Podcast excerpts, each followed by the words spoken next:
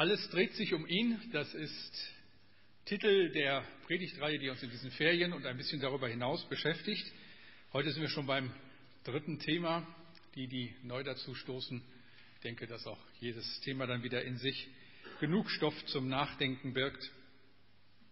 Heute ganz zentral, warum sich nun alles nur um ihn dreht. Darum geht's. Wir erinnern uns an den letzten Sonntag. Da war es ja so, dass die Herrlichkeit Gottes, von der wir gehört haben, dieser Blick hinter die Kulissen uns verändert. Wo das passiert, sind wir nicht mehr dieselben, wie wir vorher waren. Wenn wir Gott in seiner Größe kennenlernen dürfen, dann relativieren sich die Sorgen unseres Alltags, weil wir einen ganz anderen Blick bekommen für diese Welt und auch für das, was uns erwartet. Mose ist uns da ein Beispiel, der nach dieser Begegnung mit Gott mit viel Mut und viel Kraft die Interessen seines Volkes wahrgenommen hat, das Volk geführt hat über viele, viele Jahre. Unter Umständen, denke, die, hätte jeden, die hätten jedem von uns den Schlaf geraubt. Alles dreht sich nur um ihn. Warum das so ist, dem möchte ich heute in dieser Predigt nachspüren. Das ist ja so eine Feststellung und eine Frage, die wir beantworten können. Vielleicht ist bei euch auch schon mal so ein bisschen das Empfinden aufgestiegen, warum legt Gott eigentlich so viel Wert darauf, dass wir seine Herrlichkeit erkennen? Was hat er denn davon? Es kann doch nicht sein, dass der allmächtige Gott auf unsere Komplimente angewiesen ist. Warum sich alles nur um ihn dreht. So wie im Psalm 29 zum Beispiel, den ich euch jetzt vorlesen will, oder einige Verse daraus. Psalm 29, die Verse 1 bis 9. Bringet da dem Herrn, ihr Himmlischen, bringet da dem Herrn Ehre und Stärke. Bringet da dem Herrn die Ehre seines Namens, betet an den Herrn in heiligem Schmuck. Die Stimme des Herrn erschallt über den Wassern, der Gott der Ehre donnert, der Herr über großen Wassern. Die Stimme des Herrn ergeht mit Macht, die Stimme des Herrn ergeht herrlich. Die Stimme des Herrn zerbricht die Zedern, der Herr zerbricht die Zedern des Libanon. Er lässt hüpfen wie ein Kalb den Libanon, den Sirion wie einen jungen Wildstier. Die Stimme des Herrn sprüht Feuerflammen. Die Stimme des Herrn lässt die Wüste erbeben. Der Herr lässt erbeben die Wüste Kadesh. Die Stimme des Herrn lässt Eichen wirbeln und reißt Wälder kahl. In seinem Tempel ruft alles Ehre. Herr, wir wollen dich ehren, auch in diesem Gottesdienst und mit allem, was wir hören und sagen. Du weißt, dass mir das ein großes Anliegen ist. Ich bitte dich, Herr, öffne meinen Mund, dass er deinen Ruhm verkündigt. Rede du selber zu uns. Amen. Alles dreht sich nur um ihn und das müssen wir uns näher anschauen. Und deshalb ein erster Punkt in dieser Predigt ist, was passiert, wenn Menschen Gottes Herrlichkeit begegnen? Auf dem Berg Sinai wollte Mose es ja unbedingt wissen. Er schiebt noch so eine Bitte nach, nachdem er diese unglaubliche Begegnung mit dem allmächtigen Gott hat und er sagt, Herr, eine Bitte noch. Lass mich deine Herrlichkeit sehen. Und danach war der Mann nicht mehr derselbe. Da ist etwas mit Mose passiert. Über viele, viele Jahre unter unglaublichen Schwierigkeiten hat er dieses Volk durch die Wüste geführt in ein neues Land. Wenn man die Geschichte Israels studiert, das so nachliest, was in der Heiligen Schrift steht, dann stellt man fest, dass durch die Jahrhunderte hindurch Menschen immer wieder Begegnung mit diesem großen Gott hatten und ein Ahnen bekamen von seiner Herrlichkeit. Wenn die Herrlichkeit Gottes den Tempel durchflutete, dann konnte kein Priester mehr seinen Dienst verrichten. Es war einfach überwältigend. Der Prophet Hesekiel durfte die Herrlichkeit Gottes sehen, ein Stück weit. Gott redete zu ihm und ihm blieb nur ehrfürchtiges Schweigen, ihm fiel nichts mehr ein in dem Augenblick. Die Engel auf dem Feld vor Bethlehem sind in der Herrlichkeit Gottes den Hirten begegnet und denen fiel auch nichts mehr ein, nur ehrfürchtiges Schweigen. Jesus strahlt die ganze Herrlichkeit Gottes aus und deswegen wollten die Leute gar nicht mehr weg, wenn sie in seiner Gegenwart waren. Er wollte sich zurückziehen, wollte endlich mal Ruhe haben egal wo er sich hin zurückzog, die Leute sind ihm gefolgt. Ich glaube, da, wo sich Herrlichkeit Gottes auftut, da zieht es die Menschen an wie ein Magnet. Wir wissen das aus den besonderen Zeiten der Kirche, wenn so Zeiten der Erweckung, der besonderen Gegenwart Gottes in Kirche passiert sind, dann reichte oft nicht ein, dann reichten oft nicht zwei Gottesdienste, dann war die Hütte voll und die Leute standen draußen und wollten noch rein. Davon träume ich ja immer noch, dass wir Eintrittskarten verteilen müssen, um alle reinzubekommen. Johannes sah Herrlichkeit Gottes. Lest die Offenbarung. Lest mal, wie er darum ringt, das, was er gesehen hat, in, in Worte zu formen. Petrus auf dem Berg der Verklärung sah ein Stück Herrlichkeit Gottes und was sagt der Gute? Seine Bitte ist ja Legende geworden. Herr, lass uns hier bleiben, lass uns Hütten bauen. Hier will ich gar nicht mehr weg. Kann ich verstehen. Die Herrlichkeit Gottes durchzieht die Bibel wie der Golfstrom den Atlantik. Berührt sie uns, wird alles wärmer. Wer ihr einmal begegnet, wird nie mehr derselbe sein. Es genügt ein kurzer Blick, ein Vorgeschmack, eine Kostprobe und du wirst die Sehnsucht nicht mehr los. Manchmal sind das so die ganz kleinen Dinge, von denen Jürgen schon berichtet hat. Gestern Nachmittag, wir hatten ziemlich viel Trubel in unserem Haus. Kinder waren da, Umzug war angesagt und so weiter. Und irgendwann habe ich gesagt, so jetzt muss ich hier mal raus. Musste mich eh noch ein bisschen um den Gottesdienst kümmern hier heute Morgen. Bin hier reingegangen, habe mich hier hingesetzt, die Stille genossen. Wenn man hier ganz alleine ist, ist auch mal schön. Gebetet. Und dann kam es mir so in den Sinn, Herr, du könntest mir ja so mit Blick auf das Thema morgen jetzt schon so einen kleinen Blick in deine Herrlichkeit schenken. Hab dann noch ein bisschen gewartet, aber es tat sich nichts. Und dann bin ich zurück in die Wohnung gegangen und da ruft meine Tochter, Papa, komm mal. Und da gehe ich in die Küche und sagte, guck mal, warte die die Küchentür auf, hinten zum Garten. Und dann war aber, ich habe es leider nicht richtig fotografieren können, es war genauso. Ich guckte, wenn wir von unserer Küche schauen, kann ich so genau auf diese Ecke da schauen, von unserer Kirche. Und über dem Dach dieser Kirche, aber genau wie abgezirkelten Regenbogen. Aber Ah, ich habe gedacht, das hätte ich jetzt fotografieren müssen. Dann hätte ich es euch heute Morgen gezeigt. Ich habe es nicht richtig hingekriegt. Und da dachte ich so, danke Herr. danke Herr für so einen Hinweis. Es ist einfach schön. Und wir kennen solche Hinweise. Wart ihr mal an einem schönen Tag in den Alpen, so auf der Spitze eines Berges? Vielleicht auf dem Sentis im Berner Oberland oder auf der Schieninger Platte oder auf dem Lauberhorn? Oh Leute, oder auf den Bergen, die den Vierwaldstätter See umgeben.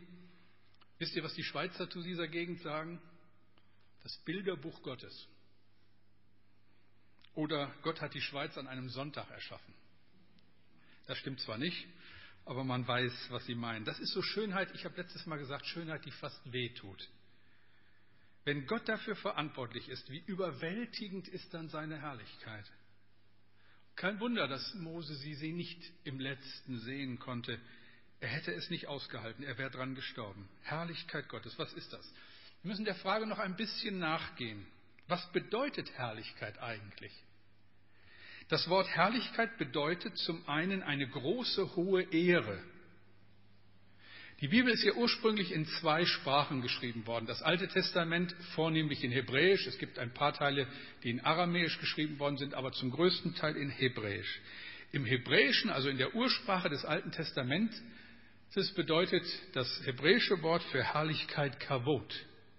Und das bedeutet eigentlich schwer, gewichtig oder wichtig. Gottes Herrlichkeit ist Ausdruck seiner Bedeutung.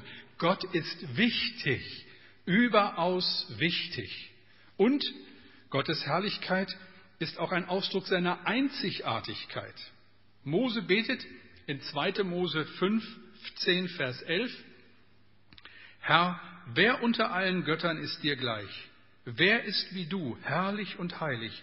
Wer vollbringt so große, furchterregende Taten? Wer tut Wunder so wie du?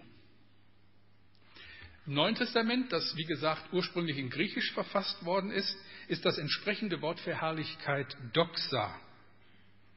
Wenn in der Musik oder in einem Gedicht die Herrlichkeit Gottes beschrieben wird, dann sprechen wir von einer Doxologie. Habt ihr vielleicht schon mal gehört? Gottes Herrlichkeit bedeutet auch Überlegenheit, das spielt damit hinein. Gottes Herrlichkeit ist uns tausendfach überlegen und verlangt deshalb höchste Priorität. Das wussten die Menschen in alten Zeiten manchmal besser als heute. Unter ihren Kompositionen schrieben sie Soli Deo Gloria. Allein Gott die Ehre. Oder ihre Häuser wurden gebaut Anno Domini im Jahr des Herrn. Über ihren Eingängen konnte man Sprüche lesen wie den, der über unserem Gemeindehaus steht, was ja ursprünglich mal ein Bauernhaus war. Also wenn ihr vorne an der Straße steht, könnt ihr das über dem Eingang sehen. Wer Jesum liebt und ihm vertraut, hat hier und ewig wohl gebaut. Wann immer ich das lese, denke ich so, ob der Friedrich Meyer gewusst hat, dass hier mal eine Kirche drin sein wird, als er noch die Kühe gefüttert hat. Wahrscheinlich nicht. Wenn es im Himmel Mitarbeiterbesprechungen geben sollte, dann haben sie nur ein Thema, eine Frage, die Gott seinen Engeln immer wieder stellt. Wie können wir heute meine Herrlichkeit sichtbar machen? Gottes To-Do-Liste, so es denn eine gibt, besteht aus einem einzigen Punkt. Meine Herrlichkeit sichtbar werden lassen. Im Pausenraum der himmlischen Heerscharen hängt eingerahmt die Absichtserklärung Gottes. Macht Gottes Herrlichkeit bekannt. Gottes erklärte Absicht ist es, sich selbst groß herauszustellen. Lesen wir 3. Mose 10, Vers 3. Ich erzeige mich heilig an denen, die mir nahe sind, und vor allem Volk erweise ich mich herrlich. Warum gibt es den Himmel, diese unendlichen Weiten des Universums? Unser Sonnensystem hätte doch auch genügt und wir hätten immer noch genug zum Staunen. Warum gibt es das, was wir nicht ermessen können, an dessen Ende wir nicht schauen können, dessen Größe uns begeistert und zugleich erschreckt? Einzig und allein, um Gottes Herrlichkeit zu verkündigen. Lesen wir Psalm 19, Vers 2 bis 4. Die Himmel erzählen die Ehre Gottes und die Feste verkünden seiner Hände Werk. Ein Tag sagt's dem anderen und eine Nacht tut's kund der anderen, ohne Sprache und ohne Worte. Unhörbar ist ihre Stimme. Warum hat Gott das Volk Israel auserwählt? Jesaja 43, Vers 7. Denn sie alle gehören zu dem Volk, das meinen Namen trägt. Ich habe sie zu meiner Ehre geschaffen. Ja, ich habe sie gemacht. Zu meiner Ehre. Jesus lehrt uns, dass Gottes Herrlichkeit Vorrang haben soll in unseren Gebeten. Wir beten es jeden Sonntag im Vater unser, beginnen so, Vater unser im Himmel, geheiligt werde dein Name und wir schließen so, denn dein ist das Reich und die Kraft und die Herrlichkeit in Ewigkeit. Amen. Jede Tat des Himmels verherrlicht Gott. Alles, was Jesus getan hat, hat den Vater verherrlicht. Wisst ihr, selbst in seiner letzten Stunde, als alle Herrlichkeit scheinbar verloren schien, wie betet Jesus? Johannes 12, Vers 27 und 28. Jetzt ist meine Seele betrübt und was soll ich sagen? Vater, hilf mir aus dieser Stunde. Doch darum bin ich in diese Stunde gekommen. Vater, verherrliche deinen Namen. Da kam eine Stimme vom Himmel, ich habe ihn verherrlicht und will ihn abermals verherrlichen. Leute, ihr könnt lesen, wo ihr wollt. Wir kommen immer wieder auf den gleichen Nenner. Es geht um die Herrlichkeit Gottes.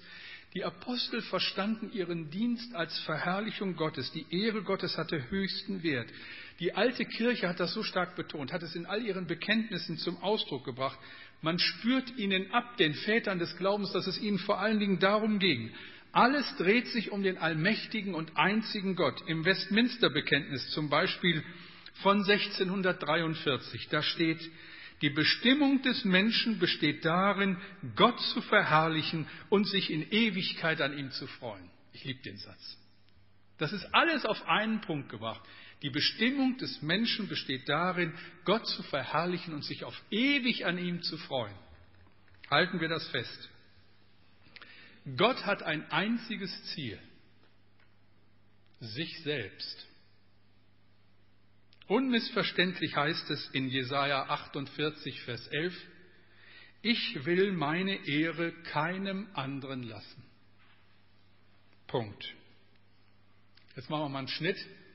Ich könnte hier noch weiterfahren, aber ich musste das mal so geballt bringen, damit uns das ganz deutlich wird. Die Tagesordnung Gottes hat nur einen Punkt. Es geht um meine Ehre. Schnitt. Ich wüsste ja gerne mal jetzt, was ihr so denkt. Wenn ihr denn denkt. Was ich doch hoffe. Ist das nicht alles, ist das nicht alles ein wenig seltsam? Müssen wir nicht noch die Frage behandeln, nämlich die Frage nach Gottes Eigenwerbung? Tun wir das doch einfach mal. Ich beschleicht da immer so ein bisschen ein seltsames Gefühl. Vielleicht habe ich deshalb diese Frage auch lange Jahre in meinem Leben ausgeklammert.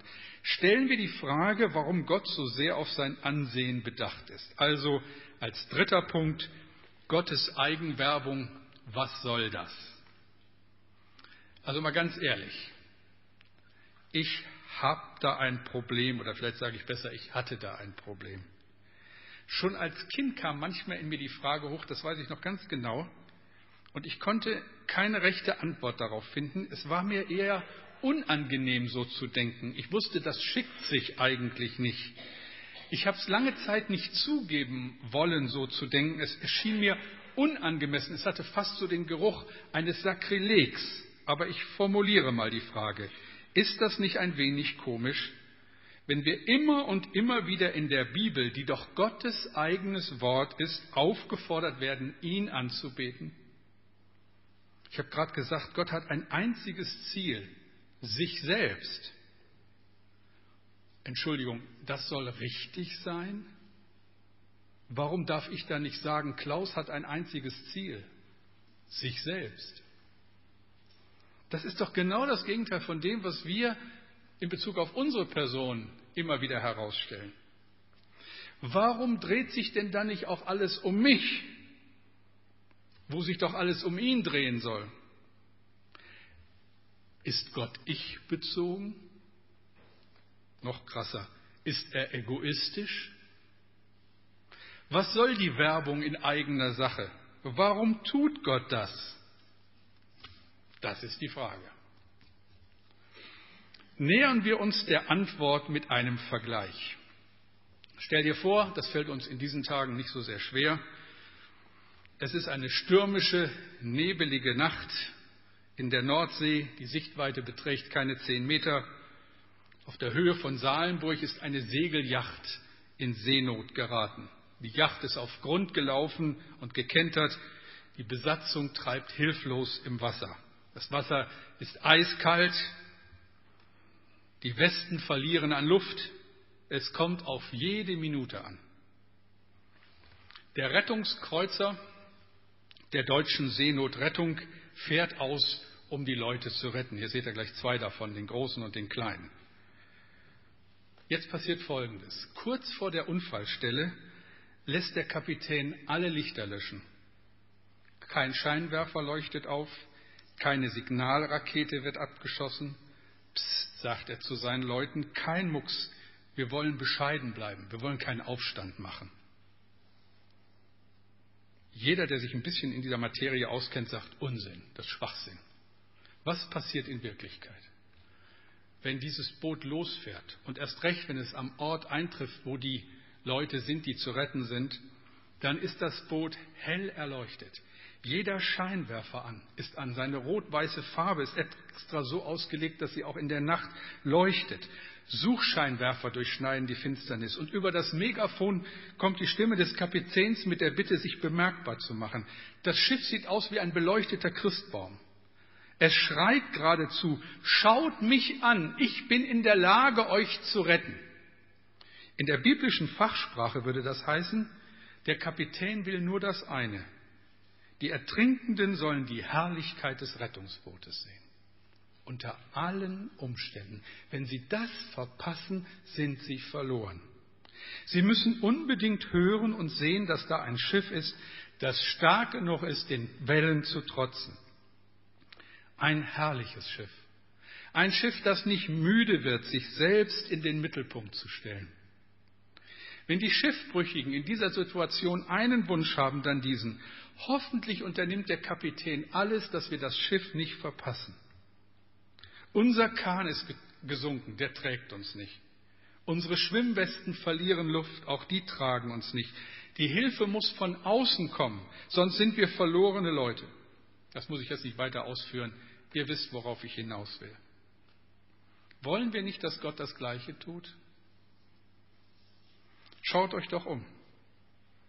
Die Welt ist wie ein stürmisches, eiskaltes, aufgewühltes Meer, in dem wir untergehen. Wir gehen verloren, in Ewigkeit verloren, wenn uns nicht jemand rettet. Und nur einer kann uns retten. Gott. Und deshalb ist nur eine Botschaft wichtig. Herr, lass uns deine Herrlichkeit sehen. Das ist das, was Paulus schon im Römerbrief beschreibt, dass er sagt, Leute, wenn ihr nur ein bisschen mit Verstand in die Schöpfung guckt, dann seht ihr ihn. Denn die Schöpfung, die Herrlichkeit der Schöpfung weist auf ihn. Gott hat kein Ich-Problem. Gott ist nicht egoistisch. Gott zeigt, zeigt seine Herrlichkeit nicht in eigenem Interesse. Es liegt in unserem Interesse, dass wir diese Herrlichkeit sehen. Das ist der Schlüssel. Also mal ehrlich, wir können doch nicht von Gott sprechen, der die ganze Welt in seinen Händen hält, den Kosmos mit seinen unendlichen Weiten und dann die andere Vorstellung, die nicht zu denkende Winzigkeit der Atome und zugleich meinen, er wäre auf unseren Beifall angewiesen. Das ist absoluter Unsinn. Gott hat kein Ich-Problem, Gott hat ein Mensch-Problem. Wir brauchen eine starke Hand, die uns an Bord zieht. Wir dürfen auf keinen Fall das Rettungsboot verpassen. Und deshalb machen wir auch so intensive Werbung für Gott. Mit allen Mitteln. Wir rufen anderen Schiffsbrüchigen zu, hier ist ein großes Boot, ein einzigartiges Boot, das dich retten kann. Du darfst es nicht verpassen. Da kommen Leute sogar auf die Idee, Smarts durch die Gegend zu schicken, um darauf hinzuweisen. Der Kreativität sind keine Grenzen gesetzt weil es darum geht, auf die Herrlichkeit Gottes aufmerksam zu machen, auf das Schiff, das in der Lage ist, uns zu retten. Wer das erlebt hat, dem ist es eine Ehre, für Gott Reklame zu machen, wo immer er kann.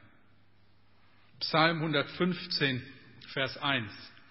Nicht uns, Herr, nicht uns, sondern deinem Namen gib Ehre um deiner Gnade und Treue willen. Weißt du, wenn du an diesem Morgen in diesem Gottesdienst sitzt, atmen darfst, zuhören darfst, dann nur aus einem Grund. Du sollst die Herrlichkeit Gottes widerspiegeln. Du sollst das machen. Gott lässt dich einen neuen Tag sehen, damit du von seinen Wundern erzählst und seine Herrlichkeit den Menschen ohne Gott nahe bringst. Wisst ihr, es gibt nur einen Augenblick in der Weltgeschichte, wo Gott auf seine Herrlichkeit verzichtet hat. Da war er der verachtetste unter allen Menschen. Die Leute haben weggeschaut, weil sie seinen Anblick nicht ertragen haben. Sie haben ihn verspottet und angespuckt. Das war, als er am Kreuz hing. In der dunkelsten Stunde der Weltgeschichte hat Gott auf seine Herrlichkeit verzichtet, um uns zu retten. Ich lese euch Philippa 2, 8 bis 9. Er erniedrigte sich selbst und ward gehorsam bis zum Tode, ja zum Tode am Kreuz. Darum hat ihn auch Gott erhöht und hat ihm den Namen gegeben, der über alle Namen ist. Jesus Christus. Das ist die Herrlichkeit Gottes. Warum dreht sich die Erde für ihn? Warum haben wir Begabungen und Fähigkeiten für ihn? Alles für ihn. Alles ist da, um seine Herrlichkeit sichtbar werden zu lassen. Du bist da, um seine Herrlichkeit wiederzuspiegeln. Das ist deine und meine Berufung. Ihm die Ehre in alle Ewigkeit. Ich bete mit uns. Herr, und dafür danke ich dir, dass du nicht der ferne Gott geblieben bist, der sich nicht um uns kümmert, der schweigt, der sich verhüllt, sondern dass du auf tausendfache Art und Weise geredet hast, immer und immer wieder, zu jedem von uns. Und von Herzen bitten wir dich, dass das noch viel mehr geschieht. In unserer Stadt, in unserem Land, durch all die Möglichkeiten, die wir haben. Herr, wir wollen dich ehren. Und wir wünschen uns so sehr, dass noch viele Menschen deine Herrlichkeit erleben. Danke, dass du uns dieses große Geschenk machst, dir zu begegnen, jeden Tag neu und jetzt auch in diesem Gottesdienst. Danke auch gleich für das Mahl, das wir feiern dürfen, Ausdruck deiner Herrlichkeit, Erinnerung daran, was du getan hast. Herr, wir beten dich an, geben dir allein die Ehre. Danke für deine Nähe. Amen.